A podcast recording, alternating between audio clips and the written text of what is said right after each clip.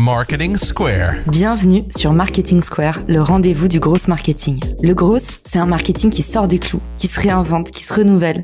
C'est aussi un mindset qui repose sur l'envie de se dépasser, de se détacher de ses opinions une bonne fois pour toutes et d'apprendre en continu. Si tu te reconnais dans cette description, que tu sois débutant ou expert, abonne-toi ce podcast va devenir ton meilleur allié. Cet épisode est rendu possible par AgoraPulse, la solution de référence des social media managers. Grâce à AgoraPulse, vous allez pouvoir gérer facilement tous vos réseaux sociaux au même endroit. Publication, programmation des posts, veille, collaboration, rapport personnalisé. Vous allez enfin pouvoir mesurer le retour sur investissement de vos réseaux sociaux et vous bénéficiez même d'une remise exclusive en tant qu'auditeur du podcast. Alors rendez-vous dans les ressources de l'épisode pour en savoir plus. Bonjour à tous et bienvenue dans ce nouvel épisode de Marketing Square. Aujourd'hui, je suis accompagnée de Axel Kaletka et on va discuter ensemble de comment amplifier son contenu. Salut Alex, bienvenue dans le podcast. Bonjour Caroline. Tu m'as proposé un sujet qu'on adore tous les deux. Toi, tu es un spécialiste de l'inbound, en particulier dans le B2B, en particulier auprès des SaaS. Et tu as remarqué que souvent, on met beaucoup d'énergie pour créer du contenu. Et au moment de la distribution, tout le monde se renvoie un peu la patate chaude. Et parfois, on fait des bides. Du coup, il y a beaucoup de gaspillage dans le contenu aussi. Carrément, ouais. Bah, c'est une stat qui m'avait fait halluciner, qui était sortie dans le rapport HubSpot fin 2021 sur les tendances du marketing, auquel tu avais participé d'ailleurs, qui disait qu'il y avait 45% des contenus qui étaient jamais vus, 35% dans le B2B. C'est vrai que du coup, quand on voit l'investissement que ça peut représenter, que ce soit en termes de temps ou alors euh, financier quand on externalise, c'est assez dingue au final qu'un tiers des contenus qui soient jamais vus. Quoi. Exactement, on vous remettra le lien de l'étude dans les ressources de l'épisode. Du coup, Axel, c'est quoi tes astuces pour redistribuer son contenu intelligemment via le site internet? Sur le site internet, on va retrouver des choses euh, un petit peu basiques. Euh, l'idée euh, du site, c'est de guider le navigateur qu'il ait facilement accès à ce qu'il recherche. Quand on arrive en tout cas sur la home, sur le landing page, c'est un petit peu différent, mais la base de la base, c'est le menu, de pouvoir sortir effectivement bah, ses ressources dans un onglet ressources qu'on va pouvoir dérouler et lister, blog, template, livre blanc, webinar, tout ce qu'on peut trouver un petit peu en termes de contenu, mais déjà de les ressortir par la barre de menu. Après, c'est aussi de faciliter le partage de ces ressources-là par les visiteurs. Aujourd'hui, c'est quelque chose qui se développe vachement. On parle de, de dark social où les gens partagent en fait du contenu sur WhatsApp, par email, par SMS, par Messenger. Et donc, il faut leur donner la possibilité de le partager facilement pour qu'ils puissent le faire eux-mêmes. Donc, c'est les petits boutons vers les réseaux sociaux. Évidemment, il faut optimiser pour la recherche organique. Il y a de la concurrence, ça se développe. Il y a de plus en plus de contenu euh, disponible sur Internet, mais ça fonctionne toujours. Donc, optimiser pour le SEO, c'est la base. Mais après, il y a des choses dans ces articles, justement, optimiser SEO, qu'on peut pousser et qu'on voit un peu moins chez certaines entreprises qui sont euh, un peu moins répandues. Déjà, c'est une rubrique contenu populaire qu'on va pouvoir mettre soit en bas de la home, en bas de chaque article de blog, en bas de chaque landing page, enfin, ou de différents contenus, et de mettre le lien pour pouvoir poursuivre la lecture vers des contenus additionnels. C'est un moyen de promouvoir du coup les autres contenus. Une pop-up ou une smart bar, moi j'aime beaucoup la petite smart bar qu'on appelle aussi Yellow Bar que tu peux avoir euh, en haut de, ton site. Euh, il y a une appli Sumo qui fait ça très bien euh, et qui est en version gratuite, qui permet de mettre en avant un nouveau contenu quand il sort. Donc pour les contenus premium par exemple, peut-être pas à chaque article de blog, mais pour un webinar, pour un livre blanc, des choses comme ça, ça permet de les mettre en avant les CTA, encore une fois, je le disais dans les contenus pertinents, dans les articles de blog, une bannière vers un livre blanc sur le même sujet ou sur un webinar qui va parler de la thématique. Des notifications quand on a des applications aussi. Quand on a un SaaS, typiquement, on a des applications où on peut pousser les nouveaux contenus. C'est Doctrine qui avait fait ça, par exemple. Ils ont sorti une web série pour les avocats. Bah, dans leur SaaS, ils parlaient des épisodes de la web série qui sortaient. C'est un moyen de le promouvoir aussi. Et après, bah voilà, du coup, tu as, le chatbot. Quoi. Pour résumer sur cette partie-là, à l'intérieur de votre site, n'oubliez pas de placer votre contenu directement depuis la barre de navigation dans un onglet ressources. Évidemment, on fait du contenu optimisé pour les moteurs de recherche, mais aussi pour l'expérience utilisateur. Toi, tu nous as dit ne pas hésiter à faire des playlists. Tu nous parles des contenus populaires. Mais si vous avez comme moi, par exemple, pour Marketing Square, plusieurs thématiques, le SEO, la RH, les ventes, eh ben, n'hésitez pas, en fait, à faire plusieurs pages piliers. Ça peut être très cool aussi. Tu nous as ensuite parlé des ou de la Smart Bar. Tu nous as parlé de ton logiciel Sumo. Je l'indiquerai dans les ressources de l'épisode. Moi, j'utilise Instapage sur Shopify. Vous avez aussi la possibilité de mettre en natif pour 0 euros des petites pop-up sur n'importe quel site maintenant. Donc, n'hésitez pas à aller regarder. Vous avez soit les pop-up qui vont arriver quand vous entrez sur le site. Alors ça, attention, il faut vraiment que ce soit un contenu exceptionnel de type e-book et pas seulement votre dernier article. Sinon, vous allez avoir plus de rebonds sur votre site.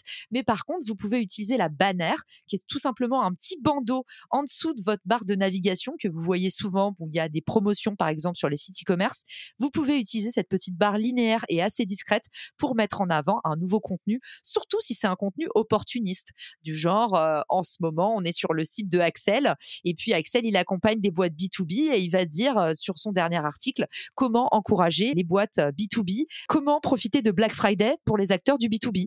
Forcément, il joue sur la saisonnalité, donc il va avoir plus de clics. Donc voilà, Axel est en train de se dire peut-être que je vais le faire, c'est pas mal. Et du coup, tu nous as parlé aussi d'ajouter des sitiers, c'est-à-dire des boutons pour passer à l'action. Évidemment, il y a aussi des notifications directement depuis l'application que vous pouvez mettre en place ou encore le fameux chatbot. Moi, j'utilise Intercom, mais il y a plein, plein d'autres boîtes euh, qui sont trop géniales. Merci. Déjà, l'épisode pourrait s'arrêter là. C'est déjà blindé de valeur, mais on arrive à l'email, la fameuse base dont on ne sait pas trop quoi faire. Toi, tu nous dis, il y a encore plein d'idées pour s'en servir intelligemment. Ouais, encore une fois, on réinvente rien, tu vois, c'est plein de, de basiques, en tout cas, qu'on peut retrouver dispersés un petit peu dans différentes entreprises. Et puis l'idée, c'est de, pouvoir du coup condenser tout ça pour que chacun puisse euh, puiser les idées qui les intéressent. Quand on parle d'email, bah, tu vas avoir évidemment la newsletter. On a l'impression de tous en voir et d'en recevoir, mais en fait, on en lit encore, donc ça fonctionne quand même très bien. C'est vrai qu'aujourd'hui, il y a aussi ce nouveau format euh, qui est un format un peu plus rédigé euh, de newsletter, qu'on va avoir presque l'impression de, de voir un blog post au final sortir qui est un petit peu plus développé, mais ça permet aussi de pousser des liens. Moi, typiquement, là, je mets des liens vers les épisodes pertinents de mon podcast quand ça permet de creuser un sujet. Évidemment, les campagnes de prospection, on peut mixer des contenus avec des messages plus euh, prise de rendez-vous, on va dire. Moi, j'aime bien aussi quand euh, je travaille avec des commerciaux qui ont des campagnes comme ça de prospection automatisée qui sont très pushy, euh, prise de rendez-vous. Bah, quand il y a des gens qui répondent pas ou qui répondent jamais, récupérer un petit peu ce panier-là aussi pour faire des invitations à des webinars ou de les pousser sur des livres blancs, des choses comme ça. C'est un peu moins euh, bad funnel, mais ça permet de réactiver différemment aussi l'intérêt des gens. Après, tu les campagnes de nurturing. Quand là, pour le coup, les gens sont dans ta base, qu'ils ont déjà téléchargé quelque chose, bah, tu vas télécharger un livre blanc, bah, tu peux pousser un webinar qui va parler du même sujet, un article de blog, un cas client, des contenus comme ça additionnels, euh, encore une fois, dans des campagnes de nurturing, les campagnes one-shot pour des événements particuliers, des sorties de choses un petit peu importantes. Et après, tu as aussi du coup partagé à des influenceurs ou à des partenaires pour qu'ils puissent éventuellement le partager sur leur base, sur des sujets un petit peu euh, exceptionnels ou d'actualité, comme tu le dis.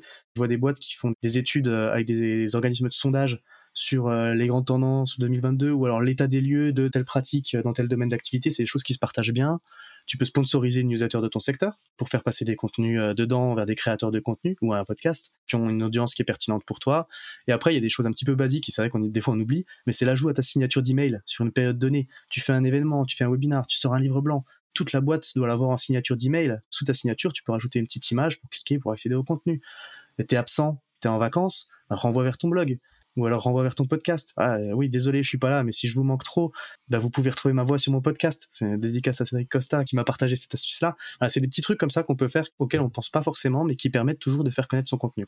Exactement, et je le place là parce qu'on l'a pas mis dans les canaux. Mais pour le coup, moi-même, à la fin de mon Calendly, donc que ce soit mes rendez-vous networking ou tous mes rendez-vous pro qui sont pris via Calendly, les consultings, quoi que ce soit, à la fin, je leur dis, bah, d'ailleurs, n'hésitez pas, on reste en contact via LinkedIn, mon podcast. Il faut qu'à chaque fois, vous créez des boucles pour pouvoir redistribuer votre contenu. Effectivement, la messagerie d'absence ou tout simplement, si vous êtes comme moi et que vous regardez vos mails que euh, deux à trois fois par semaine, eh ben, vous dites, voilà, en attendant, si ça peut vous aider ou si votre question, elle porte sur tel et tel et tel domaine, j'ai préparé tel ou tel ou tel contenu. Donc ça, c'est une super astuce c'est un peu en lien avec, tu sais, l'astuce du chatbot dont tu nous parlais dans le site internet. En fait, c'est pareil. C'est quand les gens viennent vous voir et que vous n'êtes pas disponible immédiatement, c'est commencer un peu comme au restaurant. Pour faire patienter les gens, bah, on leur sert une assiette de cacahuètes. Et ben, vous, vous pouvez en profiter comme ça pour sortir les restes de la veille. L'image est pas très poétique, mais vous avez compris maintenant où je voulais en venir. Et puis, j'ai adoré quand tu nous as dit, en fait, proposer de la curation dans sa newsletter. Pourquoi ne pas sortir un format spécial où c'est le best-of de la semaine et vous mettez en avant vos meilleurs contenus.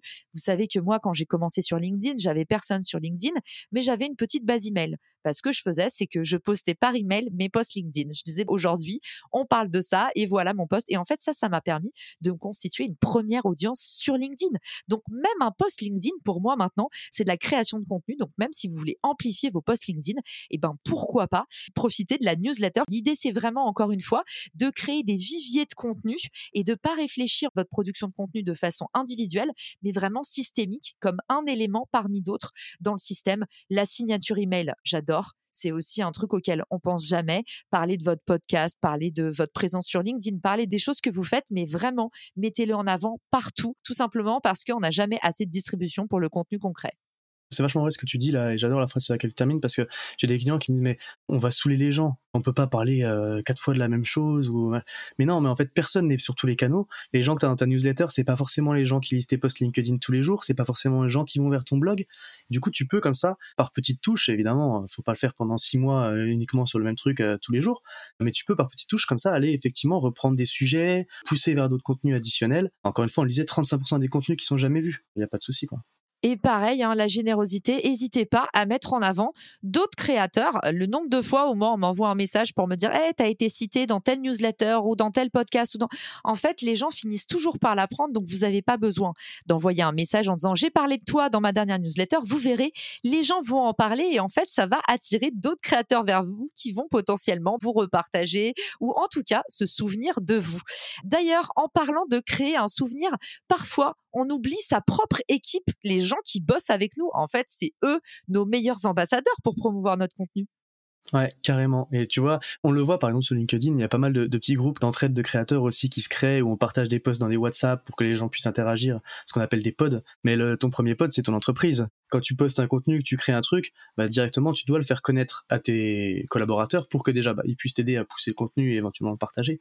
Puis après, c'est vachement important aussi au niveau des équipes commerciales si tu crées du contenu, c'est censé intéresser ta cible. Tu as aussi des cas clients que tu peux créer. Et tout ça, c'est du contenu que tes commerciaux ils peuvent utiliser, dont ils doivent avoir connaissance. Tu sais pas, ça peut les débloquer dans un euh, process, dans une affaire, ça peut euh, les aider à rassurer des prospects, ça peut alimenter des campagnes de prospection, ça peut même eux participer un petit peu à leur culture autour de votre sujet.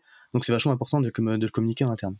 De toute façon, il faut toujours faire attention à la com interne, même si c'est la partie qu'on trouve souvent. Attention, ne me jetez pas des pierres, mais souvent, c'est un peu le parent pauvre en marketing. Personne n'a envie de faire de la com interne. Et ben, pourtant, on arrive toujours à des situations un peu dommages où as le commercial qui dit Ah bon, on a fait un livre blanc sur ce sujet, mais on me pose tout le temps la question. Donc, c'est vrai que autant être proactif, quitte à envoyer une petite newsletter aussi interne avec les cinq top contenus ou les cinq contenus qui ont le plus de succès de la semaine. Ça, c'est topissime. Et puis ça y est, Axel, on est enfin arrivé à notre réseau social préféré. Qu'est-ce qu'on peut faire de malin sur LinkedIn en deux, trois mots comme ça pour amplifier notre contenu? Je vais pas rentrer dans les posts parce que de toute façon, en plus, tu es bien plus compétente que moi là-dessus. Il y a effectivement tout le partage que tu peux faire par les posts de la page d'entreprise, de ta page de tes collaborateurs pour pousser un article, pousser un contenu de façon vraiment, on a sorti ça sur tel sujet. Mais après, ce sujet-là, un article de blog, tu as une introduction que tu peux reprendre en accroche et mettre le lien en, commentaire ou pas parce que pour le reach. Mais après tu as développé directement les idées des différents chapitres dans différents posts. Quand tu crées un article de blog qui va faire 3 4 chapitres normalement tu vas développer une idée un petit peu clé par chapitre. Bah ça ça peut te faire un post en, en soi et ça va contribuer justement à faire vivre ça. Tu peux faire des LinkedIn articles tu peux partager dans des groupes thématiques où sont tes prospects.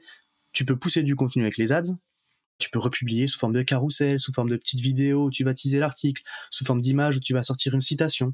Tu peux le partager en MP. Moi, mon podcast, je fais tourner un Wallaxy tout le temps auprès de CMO leur dis bah moi je faisais ma veille comme ça euh, je sais que le podcast ça peut être vachement intéressant euh, au niveau market euh, il y a peut-être des sujets qui pourraient vous intéresser. Du coup je le pousse comme ça en message privé.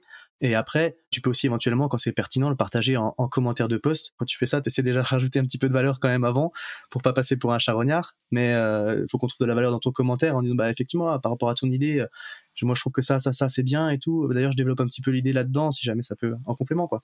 Moi tout ce que tu peux faire comme ça déjà sur LinkedIn. Quoi. Trop, trop cool. Et eh ben, je pense que ça va donner euh, des idées à tous nos LinkedIn addicts. Et puis pour ceux qui sont en train de dire, mais il donne toutes ces idées comme ça, mais comment on va faire pour tout noter? Vous inquiétez pas si vous avez les mains prises ou si vous êtes en train de faire autre chose. Axel vous a préparé un document récapitulatif, donc vous avez rien à faire. Vous pourrez cliquer à la fin de l'épisode et retrouver toutes ces brillantes idées. Facebook et Twitter, Axel, qu'est-ce que tu recommandes pour pouvoir amplifier son contenu?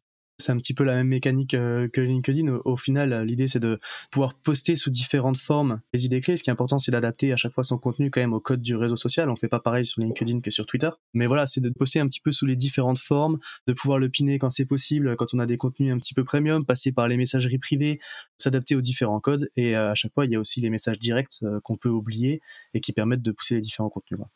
Vous avez aussi la possibilité d'épingler sur votre profil Typiquement, à chaque fois que je fais un live du jeudi, il y a mon live qui est épinglé sur mon profil. Comme ça, j'évite les questions où on me demandait tout le temps comment rejoindre ton live, faut retrouver tes posts. Donc, si vous avez des posts un peu best-seller ou si vous avez des posts à mettre en avant, paf, pendant 48 heures, vous les mettez en avant sur votre profil. Vous allez voir, en fait, ça les rend beaucoup plus visibles. C'est un peu comme les mettre en vitrine, tout simplement. Et puis, bah, épingler sur la page entreprise LinkedIn, c'est également possible. Vous pouvez mettre votre meilleur post ou le post qui décrit le mieux votre entreprise tout en haut de la page et le fixer. Comme ça, ça ne disparaît pas. C'est un peu votre contenu best-seller, comme on dit. Et puis, tu as euh, ta banner ta banner, tu peux très bien annoncer un contenu premium, un contenu un peu majeur qui sort, mettre en avant un livre blanc. Exactement. Eh ben ouais, super chouette. Il y a même la headline. Alors on en parlait. Vous pouvez épingler du coup dans la rubrique. C'est effectivement, je pensais à la rubrique ma sélection. La banner, il y en a beaucoup qui mettent leur livre blanc ou les choses un petit peu euh, événementielles de fin d'année, tout ça sur la banner. Et puis bah pourquoi pas Axel carrément tant qu'on y est. On pourrait avoir la headline aussi par exemple pour ma boîte Refer. En ce moment on lève des fonds. Eh ben j'ai mis sur la headline du CEO Arnaud Refer lève des fonds.